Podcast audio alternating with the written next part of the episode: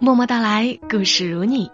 这里是在喜马拉雅独家播出的《默默到来》，我是小莫，和你来聊聊我们平常人身上所发生的故事。如果让你来回答，你觉得自己是一个很好的人吗？这个问题，你会给出怎样的答案呢？是不是一下子发现并不太好回答，有点懵，对吗？那就先来听个故事吧。今晚想要和你讲的这个故事，出自于全民故事计划，是一位叫做吴微微的特教老师口述的一段经历，由作者张小冉记录。故事的名字叫《无法成为大人的他们》，给了我最美好的爱。二零一五年，我就职于一家会计事务所，我的老板张老师。接到一家慈善机构的项目询价，他们需要做一份全面的审计报告。这家慈善机构是专门服务智力残疾人的非营利性机构，负责脑瘫、智障、自闭症、唐氏综合症等综合性智力障碍儿童及青少年的托养、教育、康复及培训。张老师了解机构性质之后，破例报出了低于行业底价的友情价，让慈善机构的人员有些意外。在那之前，有多家会计事务所为那家慈善机构报出了高于市场均价两倍以上的高价，他们当即选择合作。之后的两个月，张老师派我专职负责跟进这个项目。到机构的第一天，工作人员带我和同事参观教学楼。特教老师告诉我们，这里的孩子行动会慢一点，让我们也放慢脚步。他们有个好听的名字，叫“蜗牛宝宝”。走到二号楼时，特教老师向我们展示他们做的手工工艺品。老师说。这些工艺品售价十块钱，钱虽然少，但是对家长极大的鼓励。他说完，另一位特教老师牵着一个男生迎面走来。男生步履蹒跚，一字一句的做自我介绍：“你好，志愿者姐姐，我叫小年，请问这样你会不会生气？”说完，他自来熟牵起了我的手。小年有些口齿不清，笑起来很好看。他的手指软软的，轻轻的握着我的手心。特教老师在我耳边轻声说：“小年今年二十岁，是轻度智力障碍患者。”我回答小年。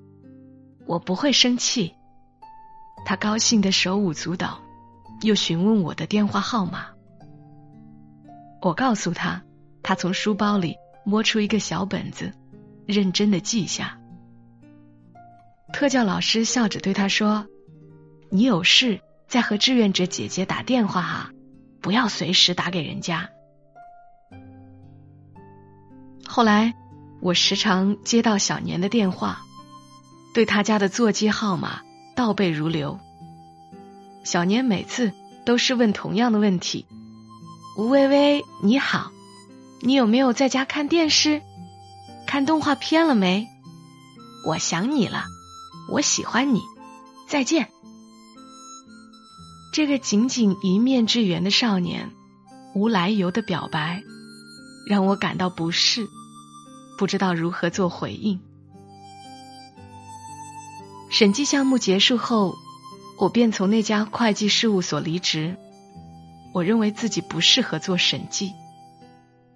不知道从什么时候起，我也再没接到小年的电话，渐渐忘记了这件事情。之后的大半年，我尝试了各类职业，都是草草收场，也摸索着尝试创业，开了一家 DIY 蛋糕店。做老板，最终也以失败告终。初恋在那时与我分道扬镳，失恋和失业的双重打击让我一蹶不振。我连续在床上躺了一个多星期，期间吃不下饭，睡不着觉。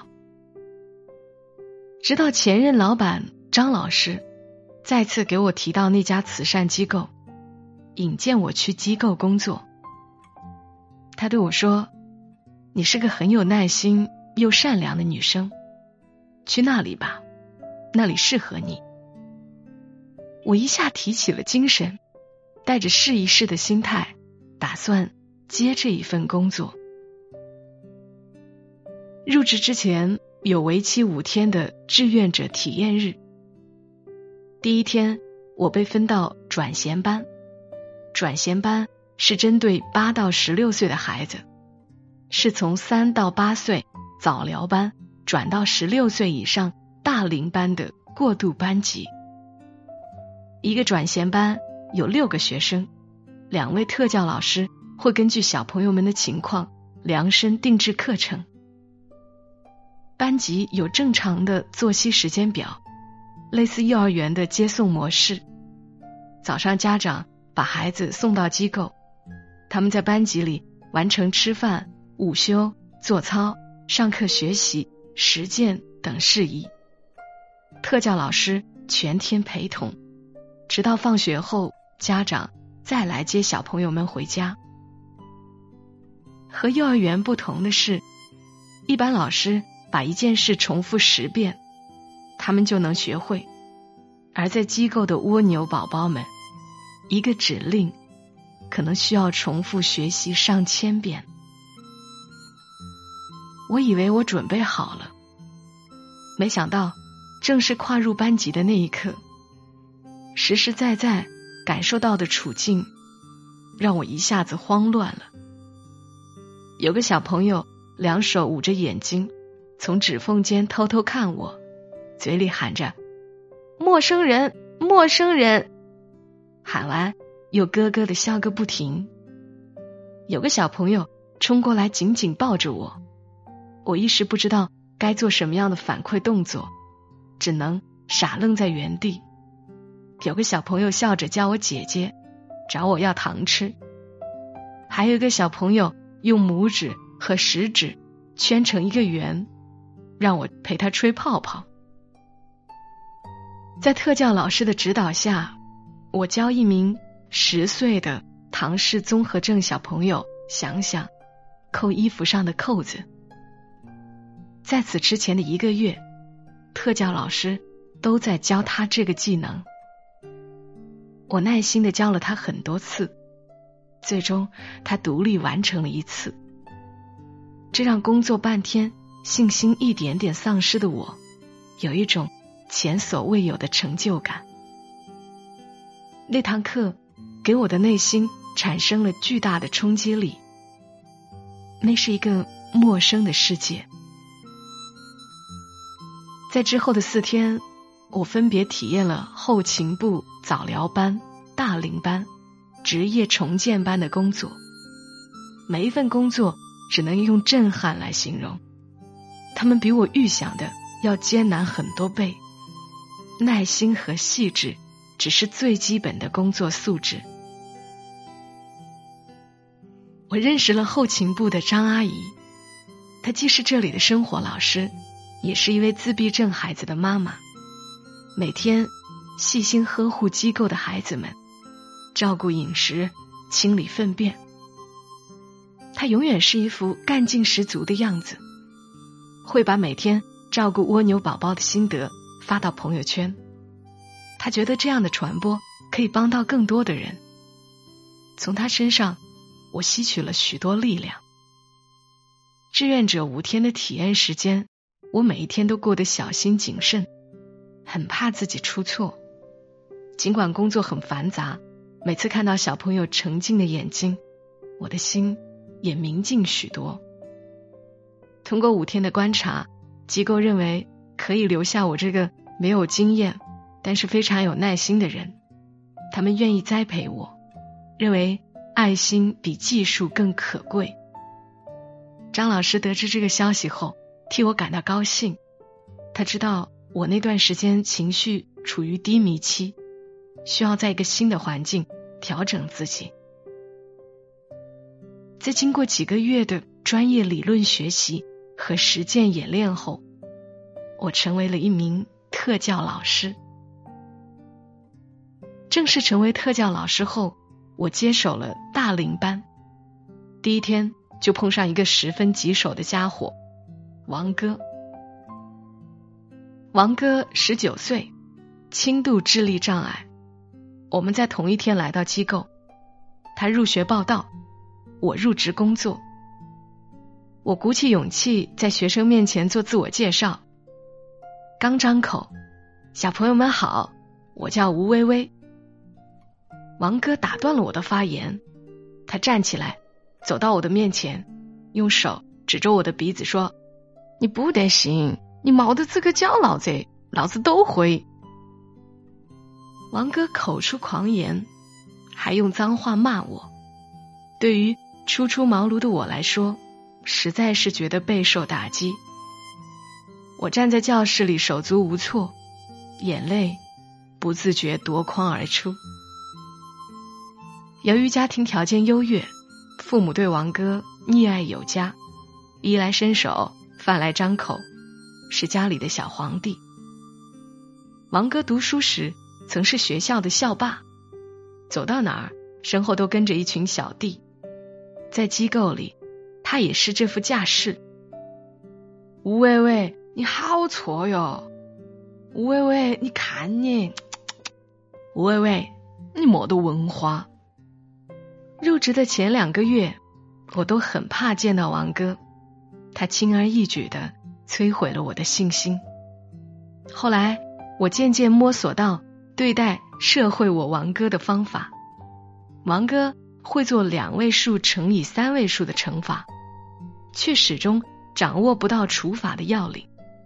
我经常教他做除法，他当时学会了，第二天又忘得精光，反复几次。他就耐不住性子了，拒绝我再教他做除法，老子就不学了。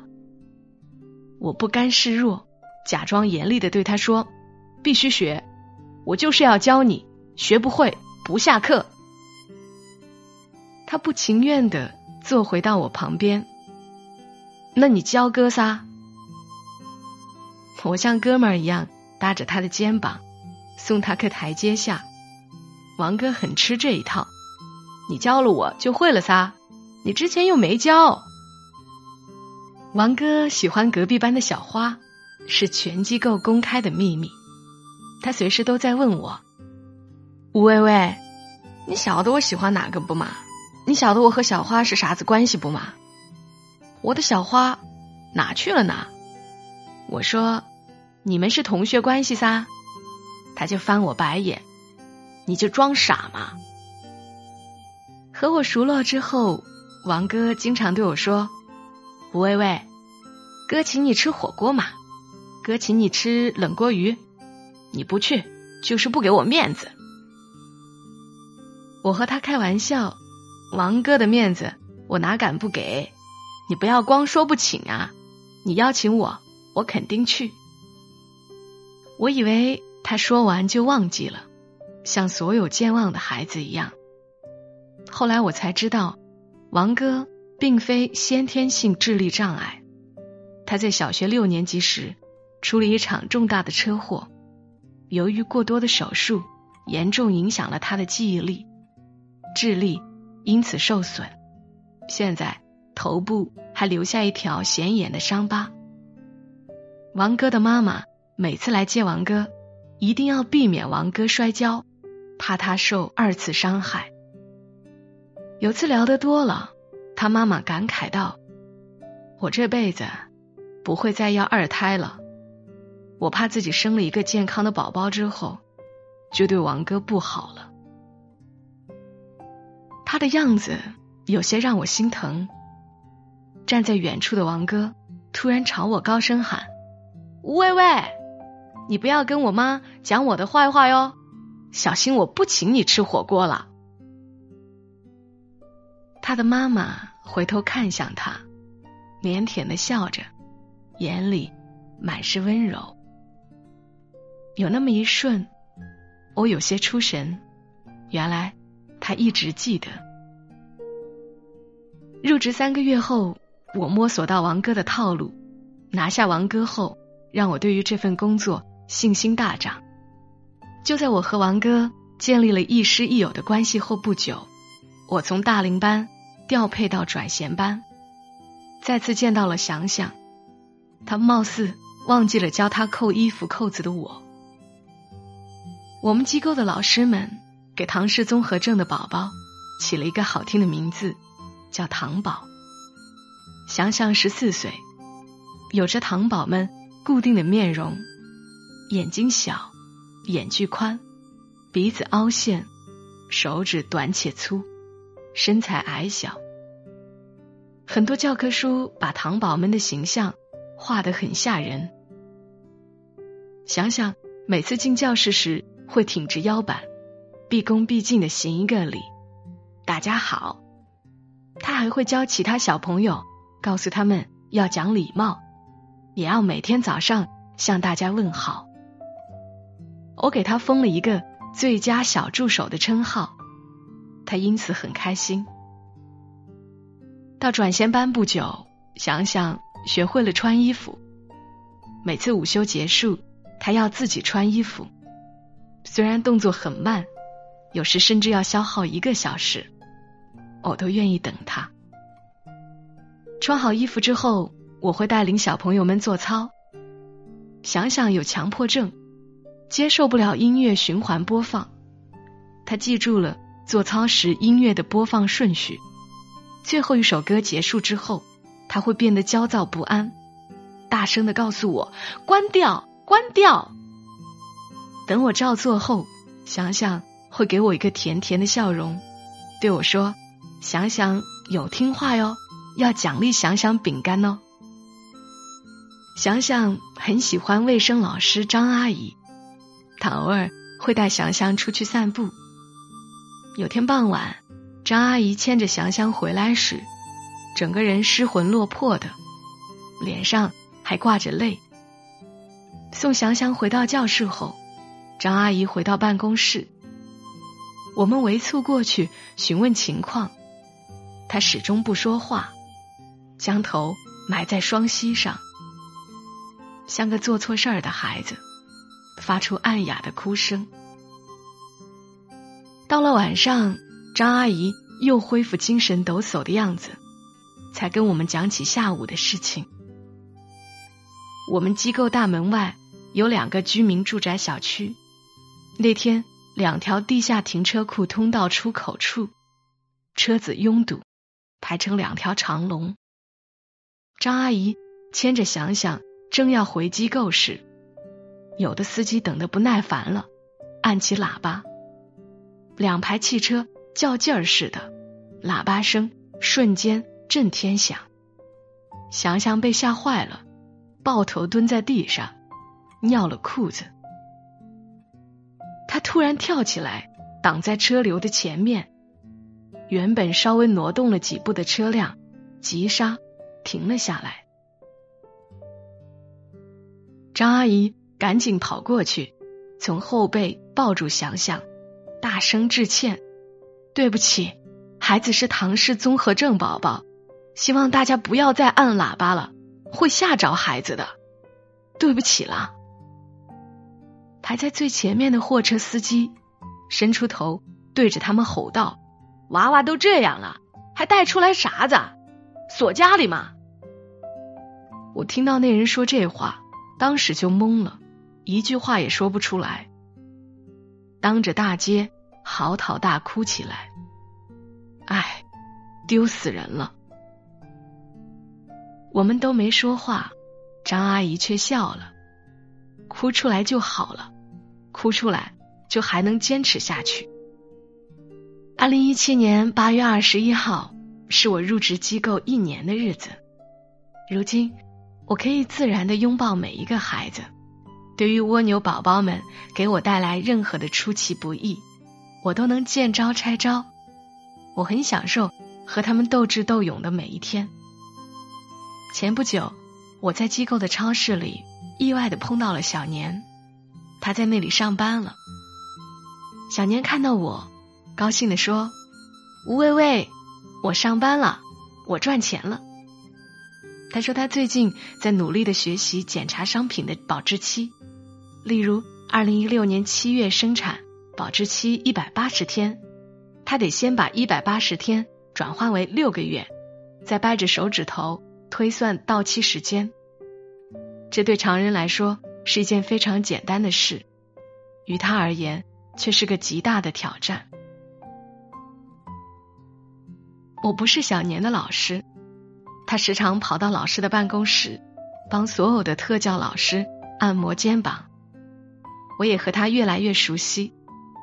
小年一边按摩一边说：“老师，您辛苦了。”笑起来的样子还是很好看。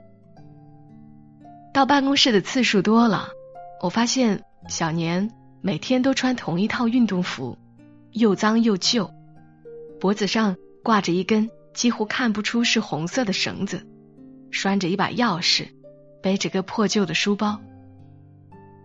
去年冬天，小年。仍旧穿着那套单薄的运动服来上课，特教老师给他买了一件毛衣和一件外套，很合身。他穿一会儿就脱下来，认准了他那套运动服。小年的老师说，他的身体感知不了任何温度。小年的父母在他很小的时候就遗弃了他，他跟着爷爷一起生活。我不知道。这个感受不到温度的孩子，是如何感受人间的冷暖？自从知道这件事以后，我会很在意手机是否有信号，尽量保持手机时刻畅通。我等着小年再给我打电话，那时我会告诉他：“小年你好，我有在看电视，有看动画片，看的是小猪佩奇。”我也想你了，我也喜欢你，再见。谢谢你们，让我成为一个更好的大人。城市的灯光褪去，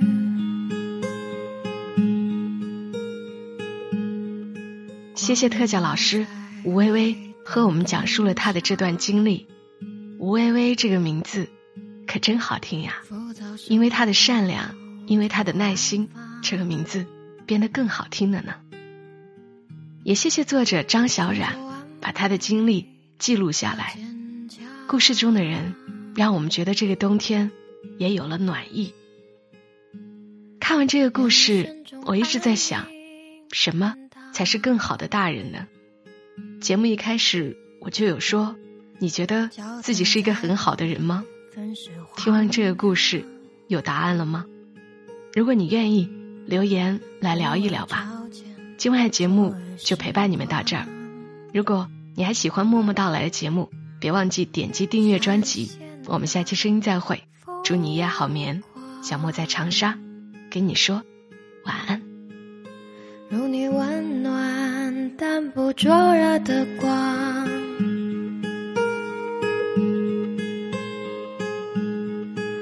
透过清风，安抚我的慌张，温柔又坚定的力量，小姐承认世界假象。